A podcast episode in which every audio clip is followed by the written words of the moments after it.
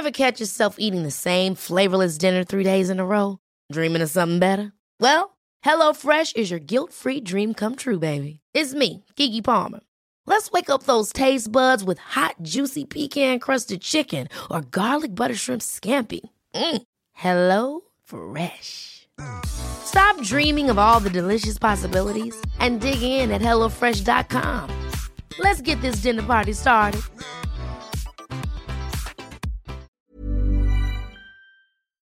Buenas tardes. Estás a punto de escuchar. Yo soy Javier Alatorre. Las noticias con Javier Alatorre. La vamos a pasar muy bien.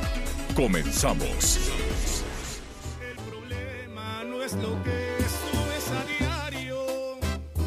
Lo que me cala es leer los comentarios de esas fotos presumiendo tu belleza. No me quiero ver intenso, tú eres mi princesa. Estos celos son porque te quiero, no me Muy buenas tardes, muy buenas tardes tengan todos ustedes. Gracias por acompañarnos en Noticias con Javier Alatorre. Javier Alatorre estará descansando unos días esta semana, pero aquí estamos con toda la información, mucha información en desarrollo y por supuesto tenemos preparado un programa que seguramente será de utilidad. Y me da mucho gusto saludarte, Miguel Aquino. Muy buenas tardes. ¿Cómo estás, Anita? Muy buenas tardes. Me da mucho gusto saludarte a ti y a todos nuestros amigos. Oye, y antes de que entremos en materia, porque la verdad es que tenemos mucha información y pues no muchas de esas que nos agradan, la verdad es que quiero empezar, te vas a sorprender, pero voy a empezar hoy muy positivo. Primero que nada, bien por la selección mexicana. Ayer prácticamente ya está pues con un pie en el Mundial de Qatar el próximo año. Mejor por el, jali, el jalisciense, por el señor Sergio Checo Pérez, que ayer alcanzó nuevamente un podio en la Fórmula 1. Y bueno, y ya que estamos con este tema de mexicanos que están triunfando, déjenme contarles que el día de ayer los pilotos de Alexandro Racing, Rubén Robelo y Noel León repitieron podio en la octava fecha de la serie NASCAR Freak, celebrada en el óvalo de 1400 metros de Aguascalientes recorrieron 169 vueltas en 90 minutos de competencia. Ambos competidores son del grupo Andrade, son compañeros y del Heraldo de México, supieron conservar sus máquinas y bueno, aunque en esta ocasión no ocuparon el sitio de honor, su trabajo tanto en la pista como en pits fue estupendo. Felicidades.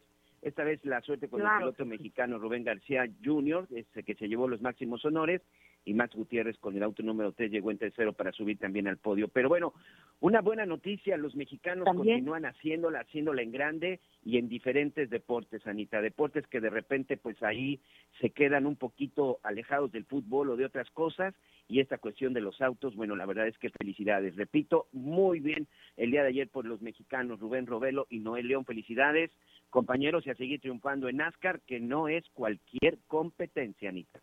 Sin lugar a dudas, Miguel, claro que tenemos cosas buenas también que compartir. Hoy, 11 de octubre, se conmemora el Día Internacional de la Niña bajo el lema Mi voz, nuestro futuro en común. Esto fue declarado el 19 de diciembre de 2011 por Naciones Unidas. Este día tiene como propósito reconocer sus derechos y los problemas que afectan a nivel mundial. Muchas personas dirán, oigan, pero que el 30 de abril no es Día del Niño. Sí, es Día del Niño, pero fíjense que lo que no se nombra no se ve y mucho menos se escucha.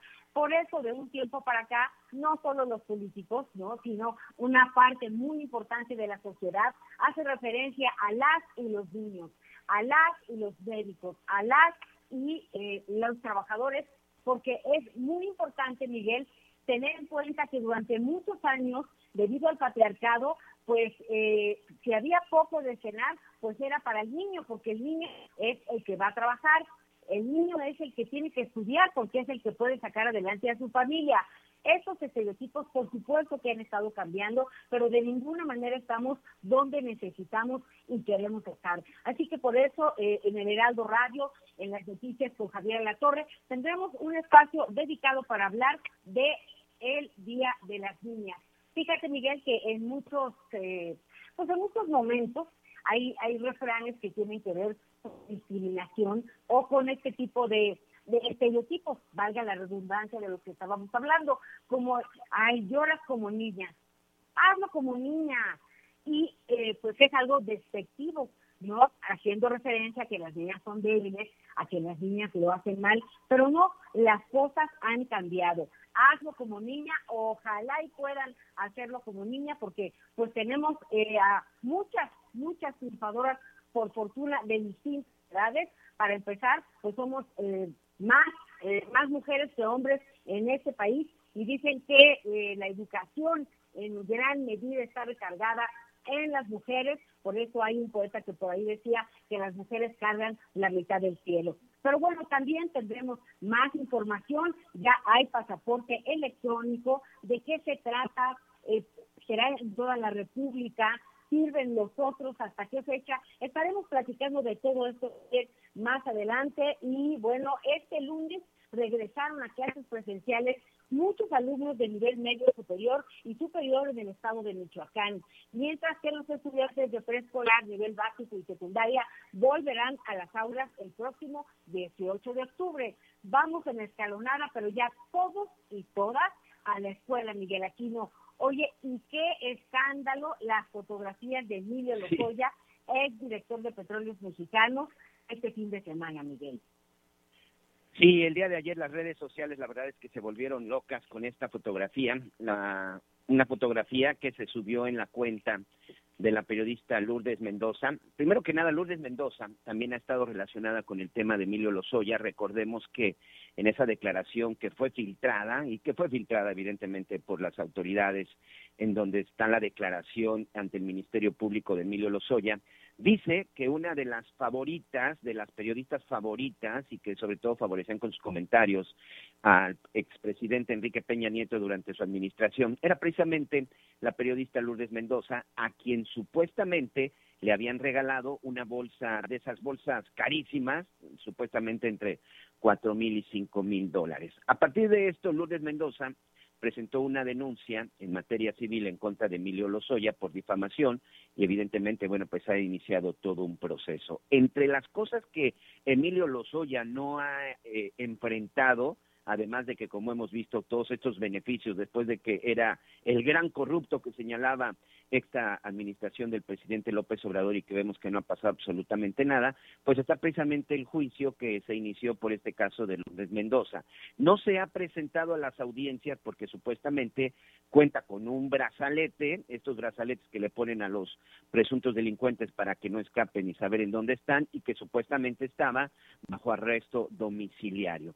Pero resulta que el día de ayer, de acuerdo con la periodista Lourdes Mendoza, en una entrevista que también dio el día, el día de ayer ya por la noche, a ella le mandaron un mensaje vía WhatsApp, Anita, en donde le decían que Emilio Lozoya estaba en una reunión, al parecer festejando el cumpleaños de un amigo o de una amiga, y que estaba reunido en un famoso restaurante de la zona de Las Lomas, un restaurante que tengo entendido que es de los más caros y sobre todo que es un restaurante visitado por políticos y por empresarios importantes y que ahí estaba Emilio Lozoya. La propia Lourdes Mendoza dice que cuando le llegó este mensaje, que en efecto llegó a este restaurante, UNAM se llama, UNAM, algo así. Hunan, Hunan, es un restaurante de comida oriental, Hunan, eh, en Bosques de las Lomas, ya casi para llegar a Constituyentes, hasta arriba.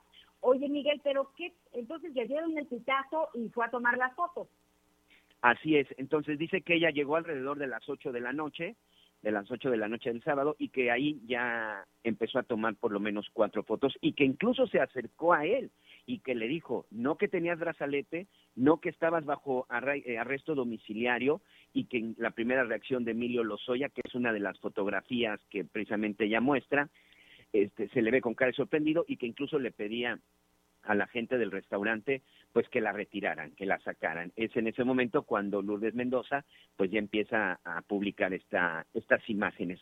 Imágenes que por cierto yo no entiendo, yo no entiendo cómo algunos, este, alguna gente del gobierno, alguna gente cercana al gobierno del presidente López Obrador, que la verdad es que no le hicieron ningún favor a la, a la actual administración, pues trataron de desmentir las fotografías. El tema ni siquiera era, yo creo que tanto la actualidad de las, de las fotografías, porque al final, bueno, pues ahí se puede comprobar, pues con testimonios y evidentemente con videos, creo que el tema no era ese, sino que este presunto delincuente, eh, uno de los hombres más corruptos y uno de los orquestadores de una serie de corruptelas que afectaron al erario público en miles de millones de pesos en la pasada administración, pues resulta que en efecto se anda paseando como si nada y como todos sabemos ha sido muy favorecido. Pero esta mañana el presidente López Obrador, me gustó su declaración, sobre todo porque, como siempre, le entró, le entró al tema y escuchemos lo que dijo el presidente Andrés Manuel López Obrador sobre esta foto de Lozoya, en donde el presidente nunca pone en duda de cuándo es la fotografía. Él va directamente al hecho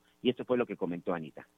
Yo este, creo que es legal, pero es eh, inmoral el que se den estas cosas. Es eh, una imprudencia, para decirlo menos un acto de provocación, porque este señor fue director de Pemex y está como testigo protegido, le llaman de otra manera, pero eso es, una gente que está recibiendo un trato especial porque decidió dar a conocer toda la corrupción que se produjo en el sexenio anterior, incluso desde Calderón. Pues mira, ahí, escuchamos eh, lo que decía, lo que dijo el presidente Andrés Manuel López Obrador hoy en la mañana, que la verdad eh, más allá de, todo esto que se armó en redes sociales, la fotografía eh, sí es es un hecho, más allá de quién la tomó, quién la regresó, quién la mandó, más allá de todo esto, sí estuvo el señor Emilio Lozoya en el restaurante Junán este fin de semana y sí parece un, un desafío a la justicia, ¿no? Sí parece una burla. Durante 15 meses la Fiscalía General de la República no se ha opuesto a las peticiones del exdirector de Pemex, de este señor Lozoya, quien ha logrado aplazar en cinco ocasiones eh, pues los procesos porque argumenta que se encuentra recogiendo datos de pruebas para su defensa. Sin lugar a dudas, eh, yo creo que las cosas no se van a quedar ahí. Trae un grillete o no trae un grillete, pues es lo de menos, porque anda circulando como cualquier persona este libre cuando cuando vemos Miguel Aquino que de repente nos atrasamos en los impuestos y pobres de nosotros, ¿no?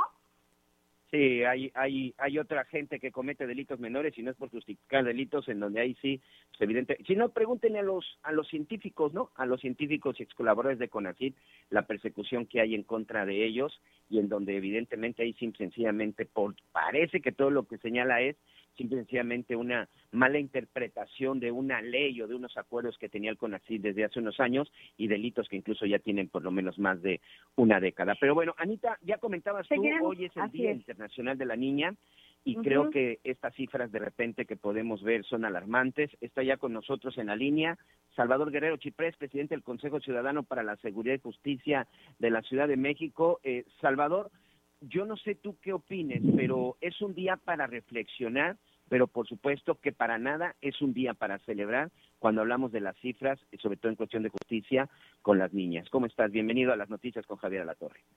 Bienvenido, eh, Miguel, Ana María. Pues sí, efectivamente, tienes muchísima razón. Hay un esfuerzo muy importante de la ciudadanía al denunciar, al reportar, también de las autoridades en todos los niveles, de los empresarios, pero sigue siendo predominante esta inquietud que existe, que involucra no solo a la comunidad como nos hemos constituido ahora, sino a todos los demás que todavía no están indicando lo que ocurre con los reportes, por ejemplo, que tiene el Consejo Ciudadano que señalan precisamente que las niñas, en particular de los 7 a los 11 años, son especialmente vulnerables, como lo son para otros temas las niñas de mayores edades y hasta antes de los 18 años. Entonces, sí hay un asunto que hay que atender, se está haciendo un esfuerzo importante, pero qué bueno que ustedes están preocupados porque ese esfuerzo se radicalice, se profundice, se extienda, se intensifique para atender precisamente esto que es esta problemática en el día que se celebra precisamente a las niñas y que son también al mismo tiempo beneficiarias de derechos, pero también son víctimas. Oye, Salvador, eh, qué bueno que podemos platicar sobre este tema, pero eso viene desde ¿En qué nos equivocamos? Son muchas las familias que todavía siguen dándole el lugar a los niños, el lugar de las niñas, cuando la situación es apremiante. ¿Cómo explicar que desde casa somos responsables de esa autoestima y de ese empoderamiento que necesitamos que tengan nuestras niñas para luchar por lo que por lo que ellas quieran. Bueno, Ana María tomas un tema fundamental. Nosotros en este momento, en lo que va del año, desde que inició la pandemia, Solamente de reportes de niñas sobre niñas o de ellas mismas tenemos 9.370 reportes. Y sí, la categoría de empoderamiento viene a colación, viene a cuenta, es pertinente señalarla y destacarla, porque es alrededor de esa posibilidad que tengan las niñas.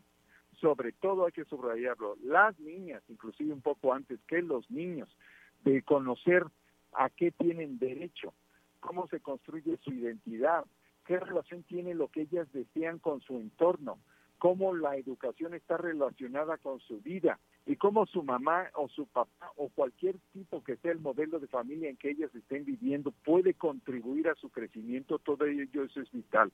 Y sigue siendo cierto que la estructura eh, pues patriarcal tiene ciertos efectos muy importantes, eh, por supuesto que está siendo atendida en algunos espacios, en otros menos que, que en algunos más, pero sí tenemos, por ejemplo, eh, te indico, el 70% de los reportes sobre violencia de niñas que recibimos en el Consejo Ciudadano proviene de otras entidades distintas de la Ciudad de México y de distintas del Estado de México.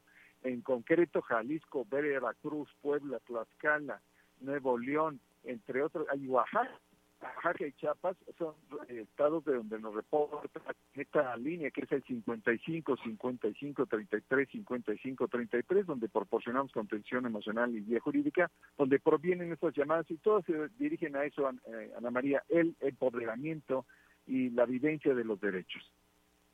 ¿Cuál es la tarea con la que podemos quedarnos en este día de reflexión para avanzar, Salvador? Porque de repente me da la impresión que tenemos análisis perfectos, muchas cifras, muchas estadísticas, pero no avanzamos.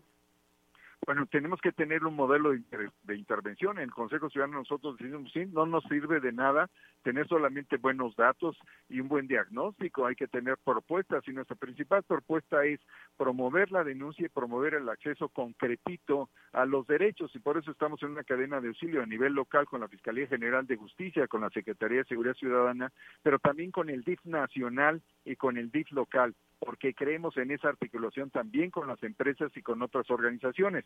Pero todo ello se tiene que alimentar de una responsabilidad mayor de las familias, porque es ahí donde empezamos a tener las primeras debilidades en lo que se refiere, eh, refiere a los derechos de las niñas. Ese sería mi mensaje, Ana María.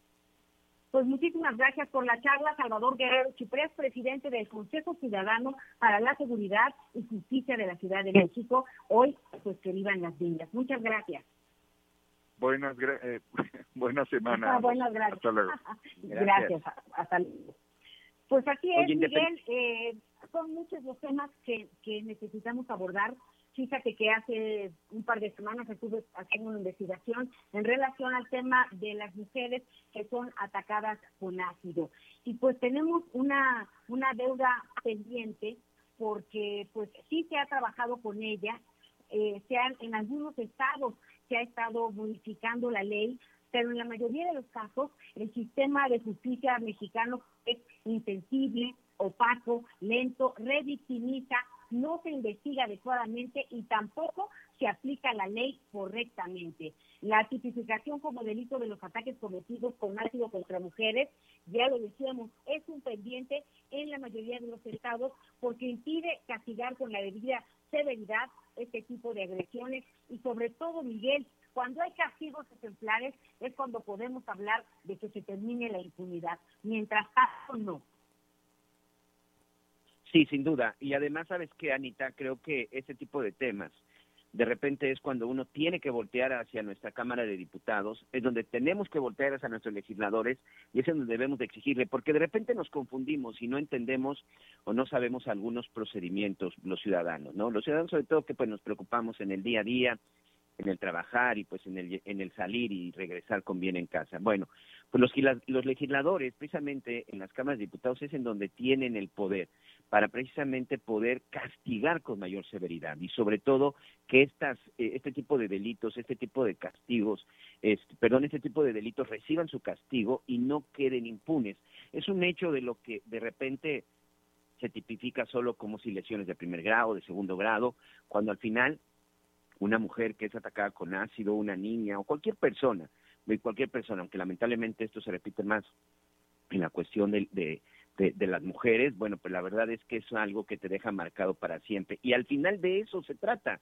El agresor eso es lo que quiere, dejar marcada a su víctima, dejar marcada a la víctima para que nunca se le olvide la agresión de la que fue objeto. No solamente te afecta en una cuestión física, no solamente te deja una marca o te deja una cicatriz en el cuerpo, sino sin duda, Anita, te deja una marca, te deja una cicatriz en la vida, algo que con, vas a tener que enfrentar todo el tiempo y no solamente es cuestión de castigos eh, corporales para los delincuentes, sino también la ayuda y el apoyo a las víctimas, algo que en México lamentablemente se ha olvidado. La ayuda a las víctimas. Estas mujeres, a diferencia de víctimas de otros delitos, no quiere decir que, que, que, que otros delitos no, pero necesitan una atención especial para poder superarlo. Fíjate, Miguel, que, bueno, una mujer que es atacada con ácido, eh, primero, eh, su, eh, su agresor, en el 95% de los casos, es una expareja. Y lo que quiere es disolver la vida si no es que matarla. Por eso eh, la ONU es muy claro cuando, cuando dice que tendría que equipararse a un feminicidio, porque no es lo mismo hablar de violencia doméstica que de un feminicidio, un intento de asesinato. Hay mujeres que han perdido la vida en estos ataques, pero como bien decías, las lesiones son de por vida. Hay mujeres que llevan 30 cirugías plásticas. No vayan ustedes a pensar que tienen seguro médico. Todas necesitan ser apoyadas de una o de otra forma, terapia psicológica. Algunas las dejan abandonadas con sus hijos. Familias enteras, no solo la víctima, ni solo los hijos, pues los padres de la víctima, los hermanos tratan de ayudar, pero Miguel, no hay dinero que alcance y además pues son muchas luchas. Por un lado está la legal y por el otro lado, sí, está pues la que ya, ya tenemos, eh, pues para salir Ya tenemos en la línea precisamente a nuestros siguientes invitados.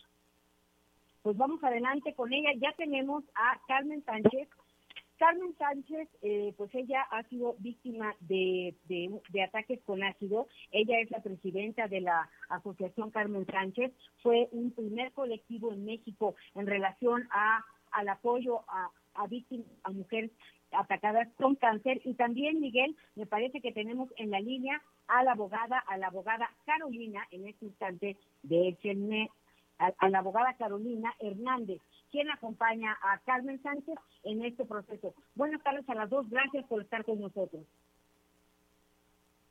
Hola, ¿qué tal? Muy buenas tardes. Hola, buenas tardes. Buenas tardes.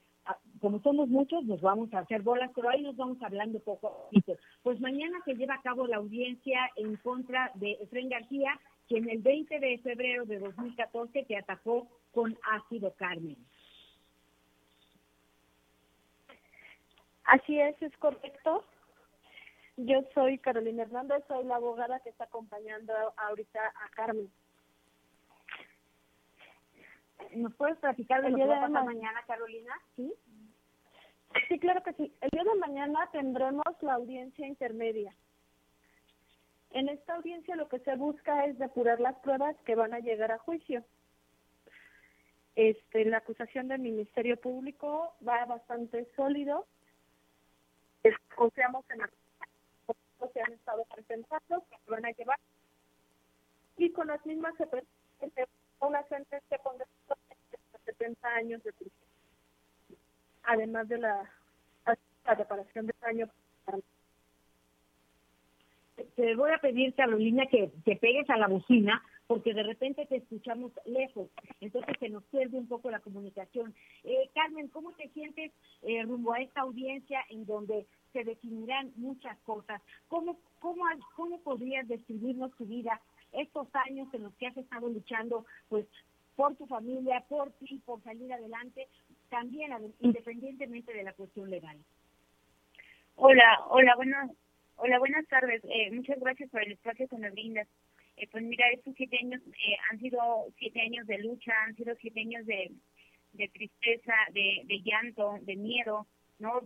Sobrevivir a un ataque con ácido no ha sido fácil para mí, no es fácil para una mujer y mucho menos para una mujer con dos hijos. Como lo decías al comienzo del programa, eh, estos tratamientos son costosos, Eh, me ha tocado eh, tocar puertas eh, en sector privado para que pueda ser atendida.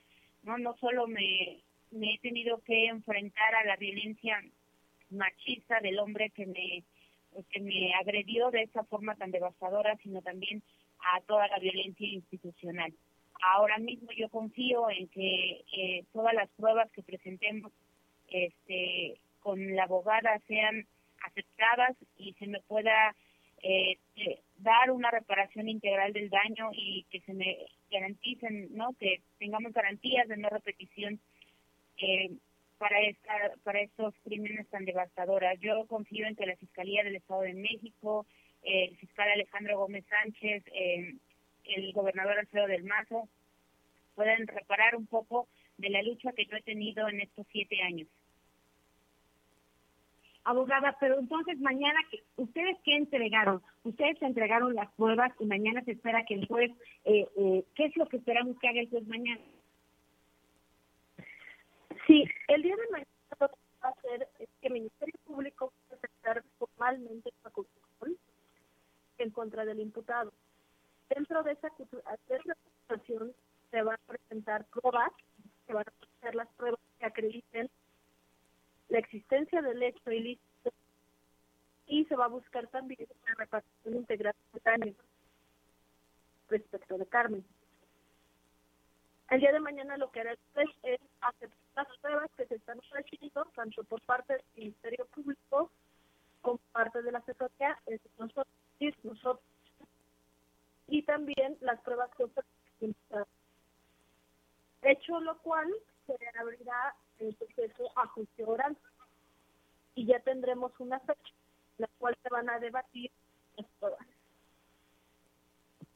Bueno, pues estaremos muy pendientes de esto que suceda. Es un día muy importante para ti, Carmen, para ustedes, eh, pues que libran muchas batallas por sobrevivir, por salir adelante, eh, pues en sus trabajos, que de repente consiguen un trabajo, necesitan ir al doctor y pierden ese trabajo y paralelamente buscar pues este apoyo en, en la justicia. Vamos a estar pendientes. Entiendo que esto es al, al mediodía, abogada.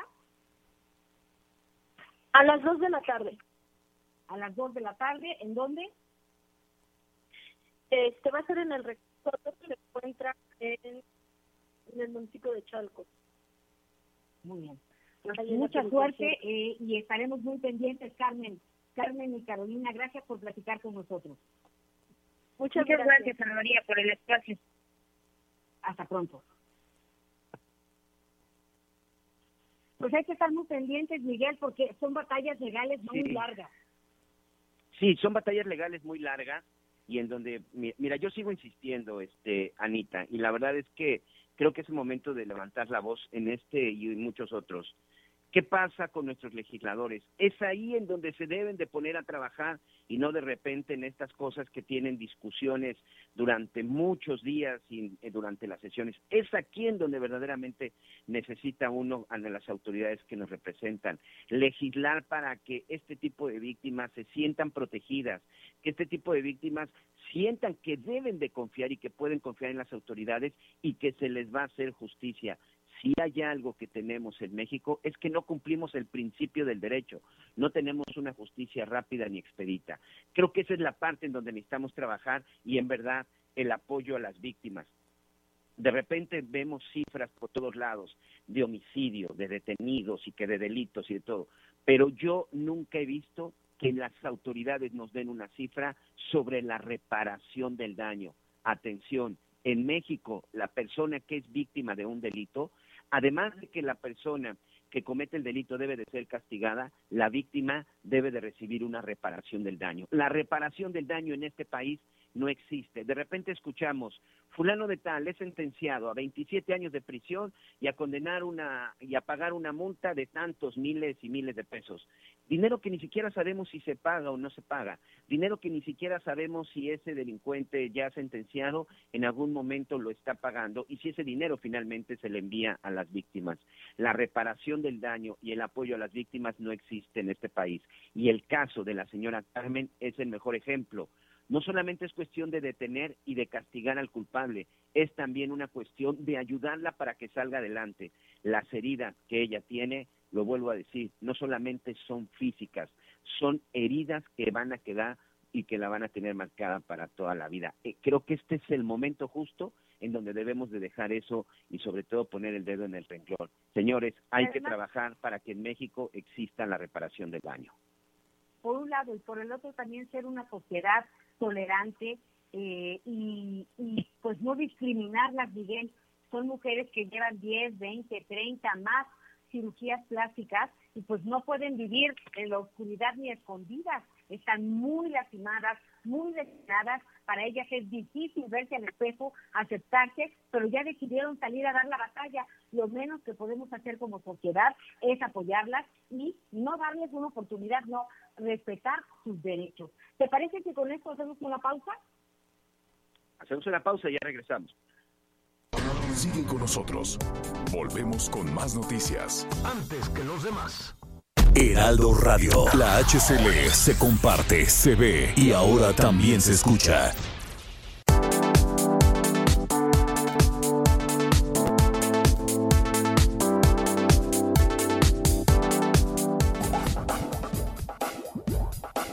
Todavía hay más información. Continuamos. Ya estamos de regreso en las noticias con Javier Alatorre. Gracias por todos sus comentarios, por sus llamados. Y claro que sí, mandamos muchos saludos a Javier Alatorre. Él estará fuera esta semana. El lunes se reincorpora con nosotros. Un merecido descanso. La verdad es que le urgía. Pero aquí estamos con mucho gusto y con muchas ganas. La Secretaría de Relaciones Exteriores inició la transición hacia el nuevo pasaporte electrónico el documento sigue siendo impreso, pero vamos a ver de qué se trata. Y por eso nos da mucho gusto saludar esta mañana, esta tarde, a Carlos Candelaria, director general de la Oficina de Pasaportes de la Secretaría de Relaciones Exteriores. Gracias, Carlos, por platicar con nosotros. Gracias a ti, Ana María, por, el tiempo. Gracias a ti y a todo tu auditorio. A ver, vamos a entender de qué se trata. ¿Qué es el pasaporte electrónico? Sí, eh, Ana María, mira, estamos muy contentos. Efectivamente, la semana pasada dimos a conocer lo que es nuestro eh, pasaporte electrónico, cambiamos ya el pasaporte actual y vamos a hacer un, un cambio de paradigma, como le decimos nosotros. De entrada, tiene tres, tres eh, puntos muy importantes el nuevo documento. El primero, bueno, en la portada, como tú podrás observar, ya cuenta con un, un, una imagen de un chip electrónico que al interior, en la contraportada, se encuentra este chip que además contiene tus datos biográficos, tus datos biométricos. Pero además de todo ello, Ana, agregamos una hoja de policarbonato, que nosotros le denominamos hoja de datos, donde esta hoja es semirrígida y tiene un mayor punto de seguridad que es la propia impresión de esta hoja de policarbonato, que es vía láser, entre otras otras medidas de seguridad.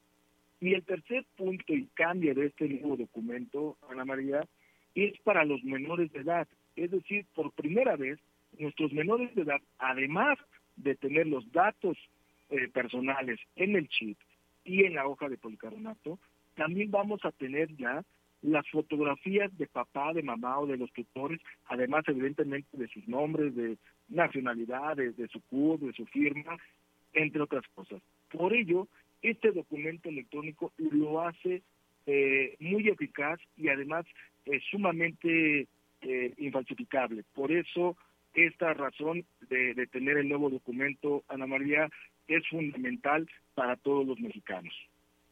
Una pregunta, ah, tú hablas de documento, un documento físico, ¿va a ser documento físico? ¿Lo traeremos en nuestros dispositivos electrónicos? ¿Cómo? No, eh, evidentemente, como te comento, es electrónico por el chip que, que encripta los datos, más no es digital, no es un documento que traigamos eh, en, nuestro, en, nuestro celular, en cualquier otro tipo de plataforma, únicamente es, eh, es de papel, con una hoja de policarbonato, y con un chip que contiene toda la información del portador de la libreta. Por ello es que se denomina eh, pasaporte electrónico. Esto te va a dar una facilidad como usuario, como portador, eh, en los diferentes puntos migratorios, de tener un, fácil acceso eh, en estos puntos. Oye, ¿y, eso ya es a nivel nacional? ¿Se está realizando en toda la República? ¿Es algo paulatino? Lo estamos haciendo paulatino, eh, comenzamos eh, en parte en algunas oficinas de la Ciudad de México, tenemos 47 oficinas en todo el país, eh, hasta ahorita llevamos en 11 oficinas emitiendo ya este documento. Lo vamos a, lo tenemos programado para terminar eh, de distribuirlo a finales de diciembre. Eh, en lo que se nos van terminando el stock en cada oficina, bueno, vamos introduciendo el nuevo documento electrónico para que a partir del año 22 todas nuestras oficinas cuenten con la emisión del nuevo pasaporte electrónico. Y bueno, esta es una innovación, es eh, nuevas formas de hacer las cosas, utilizando la tecnología para mayor seguridad, pero el pasaporte que las personas tengan en este momento seguirá con su vigencia hasta que lo acuerde ese documento. Así es, por eso es lo más importante, eh, independientemente de la parte electrónica, creo que es para los menores. Decirte, Ana María, que tenemos una identificación de nuestros menores, nuestros hijos. Eh, sí tenemos de mayores de edad, pero no tenemos para nuestros menores. Este documento, este nuevo pasaporte se va a convertir en ello, porque la hoja de datos que contiene la información de los padres brindando una mayor seguridad para nuestros menores. Por eso la importancia del pasaporte electrónico pues muy interesante, muchísimas gracias. Seguiremos platicando de esto porque pues seguirá habiendo dudas, pero la verdad es una buena noticia y hay, también pasan cosas buenas en el país. Gracias por haber platicado con nosotros, Carlos. Así, Ana María, nada más como último, si me lo permite, decirle a los usuarios que el costo es, es el mismo, únicamente es el reemplazo paulatino del documento. Muchísimas gracias, Carlos Cantor, director general de la Oficina de Pasaportes de la Secretaría de Relaciones Exteriores. Estaremos en contacto. Buenas tardes. Gracias, muy buenas tardes.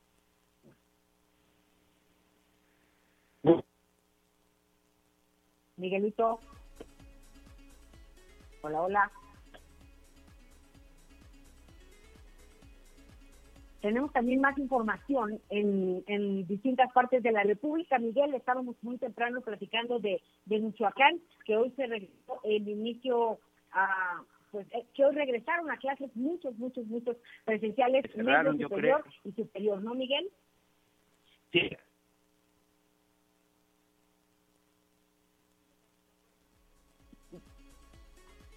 en un momentito recuperamos la comunicación con Miguelito, pero por lo pronto ya le decíamos esto de Michoacán, del regreso a clases, y para eso está con nosotros nuestro compañero Jorge Manco, corresponsal en Michoacán. Platícanos, Jorge, esta vez. ¿Qué tal? Con el gusto de saludarlos a ustedes y por supuesto a nuestro amable auditorio que eh, nos sintoniza. En Michoacán el día de hoy eh, inició no de manera generalizada, no en todos los niveles educativos y bueno, aparte de que no fue en todos los niveles educativos, tampoco fue en la totalidad de los planteles de educación media superior y superior el regreso a clases, como ya lo definió el Comité Estatal de Seguridad y Salud. Se tenía previsto que eh, más de 800 planteles de educación media superior, 363 de educación superior y 318 de formación para el trabajo que más o menos dan una cantidad superior a las 320 mil personas, no pudieron regresar a clases por diversas circunstancias.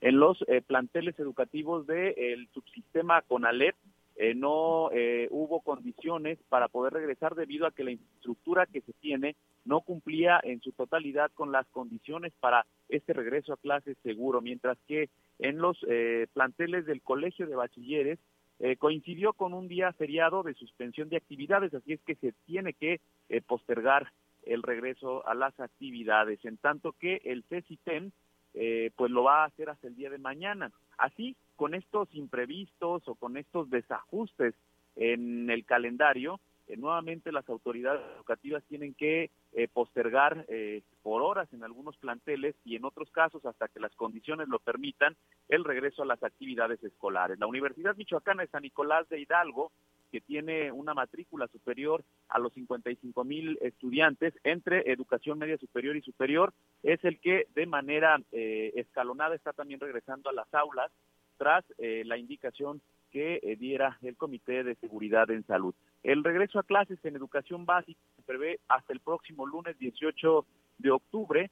Ya están también trabajando con eh, la logística en algunos planteles, sin embargo, si fue muy complejo el regreso a clases en educación media superior, superior y en los espacios en donde se capacitan para el trabajo como los ICATMIS, los ECATIS, yo no me quiero imaginar cómo será el, regreso a actividades escolares para educación eh, básica, en donde, pues bueno, hay comunidades en donde ni siquiera existe lo básico para poder regresar, como el servicio de agua potable, drenaje, que son importantísimos en estos tiempos de contingencia para poder garantizar la seguridad, eh, la salud de los menores de edad que estarán en las actividades. Y no solo es en el tema eh, sanitario, sino también recordemos que en algunos planteles está prevista la modalidad híbrida, sobre todo en, la educación eh, media superior.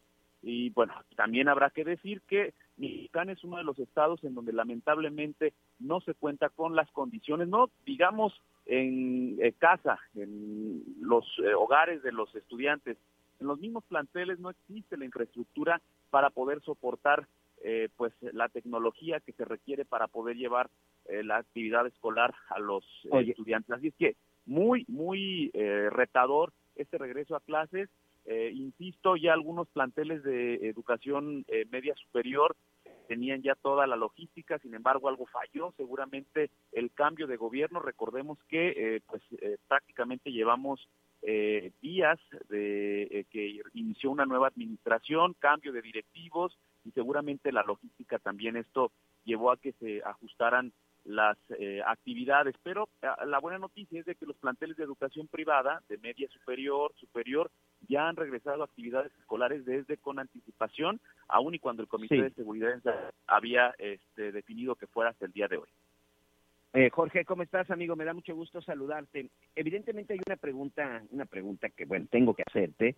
Espero que tengas tú la información precisa. Hablas de algunos municipios, algunos lugares en donde debido a las condiciones, por falta de luz, por falta de internet o incluso por falta hasta de agua, no se regresan a clases. Pero ¿qué hay del tema de seguridad? Sobre todo que en los últimos meses hemos visto como algunas zonas como Buenavista, como Tepalcatepec, como la zona de Aguililla, pues bueno, sencillamente se han convertido en campos de batalla. En esos lugares, ¿qué va a pasar con el regreso a clases?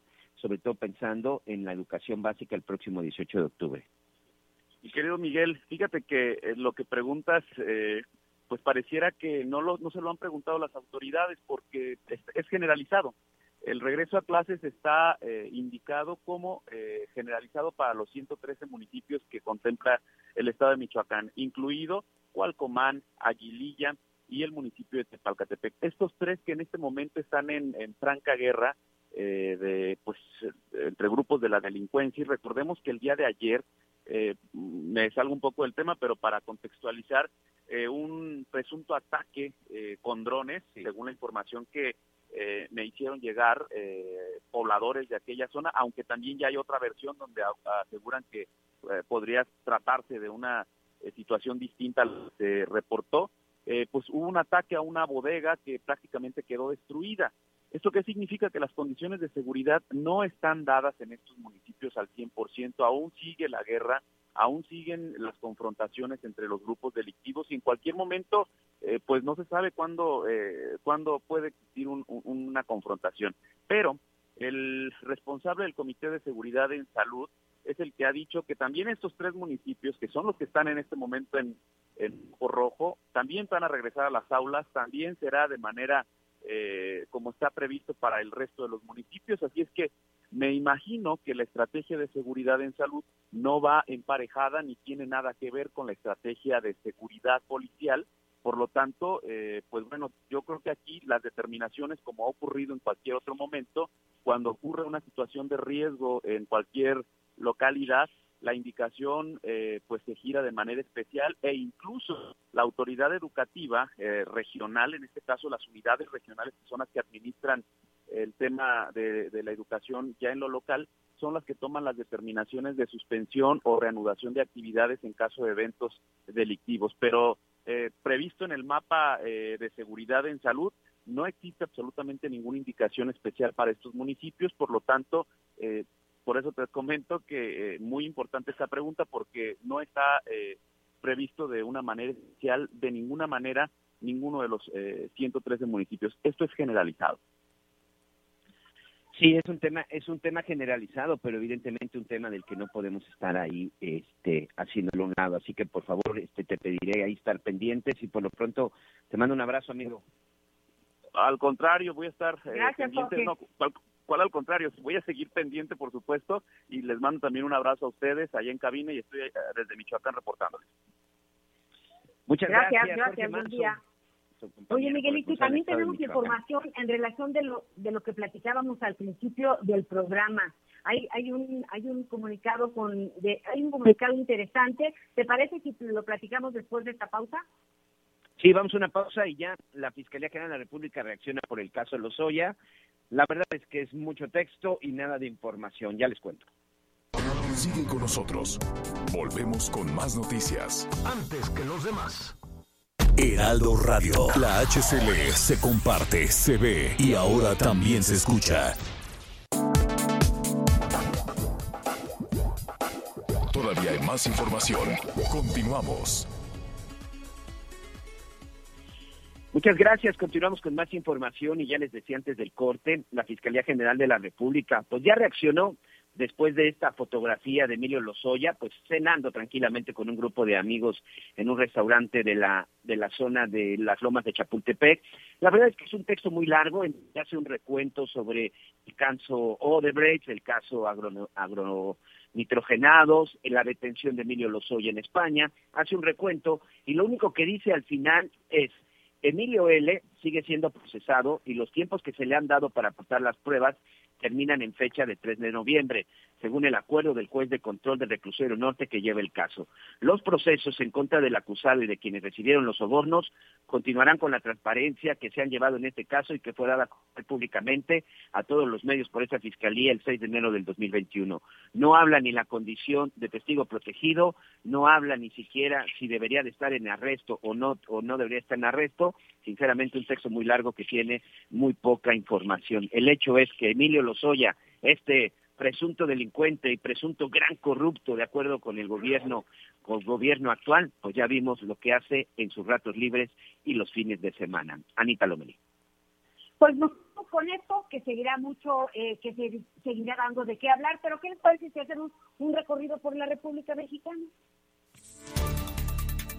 El presidente municipal de Nezahualcóyotl, Estado de México, Juan Hugo de la Rosa García, anunció que este lunes 11 de octubre y hasta el próximo viernes 15 de octubre se llevará a cabo la jornada de vacunación contra COVID-19 para adultos de 30 a 39 años, así como mujeres embarazadas y rezagados que se vacunaron junto con este grupo, donde más de 120 mil vecinos residentes de este municipio completarán su esquema de vacunación con el antígeno AstraZeneca en un horario de las 9 de la mañana a las 5 de la tarde. El alcalde precisó que al concluir esta jornada de inoculación de este sector, más de 700 mil mexicanos, es decir, el 75% de la población de Nezahualcóyotl, contará con su esquema completo de vacunación, lo que contribuirá considerablemente para que no se propague el virus y cause más estragos fatales, al tiempo que llamó a todos a seguir cuidándose y no bajar la guardia. Informó Liz Carmona. El estado de Guerrero se encuentra en el mejor momento ante la pandemia por el COVID-19 indicó el gobernador Héctor Astudillo Flores. Actualmente la entidad se encuentra en semáforo epidemiológico en color verde y en el sitio número 31 de casos activos a nivel nacional. En la medición del semáforo epidemiológico, en color verde es de 0,9 puntos y Guerrero está solamente con un punto. El gobernador Héctor Astudillo Flores indicó que a cuatro días de dejar el poder le resulta muy satisfactorio que la entidad no esté en un momento tan complejo ante la enfermedad que azotó al mundo entero. Informó desde Acapulco Guerrero, Enrique Silva.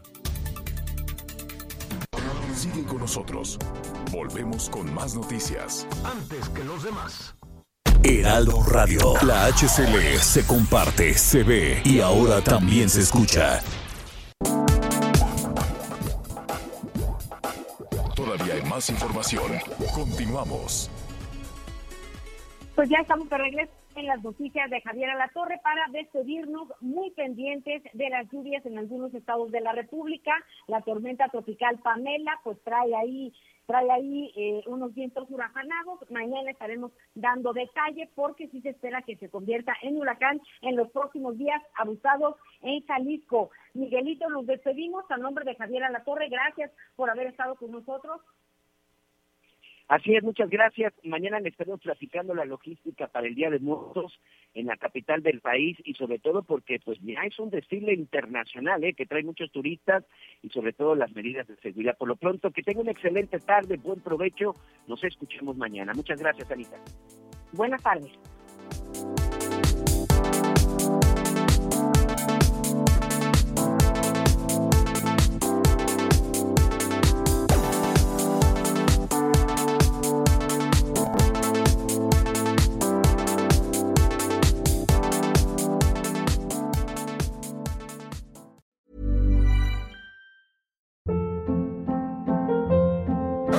Hold up. What was that? Boring. No flavor. That was as bad as those leftovers you ate all week. Kiki Palmer here, and it's time to say hello to something fresh and guilt-free. Hello Fresh. Jazz up dinner with pecan-crusted chicken or garlic butter shrimp scampi. Now that's music to my mouth. Hello Fresh. Let's get this dinner party started. Discover all the delicious possibilities at hellofresh.com.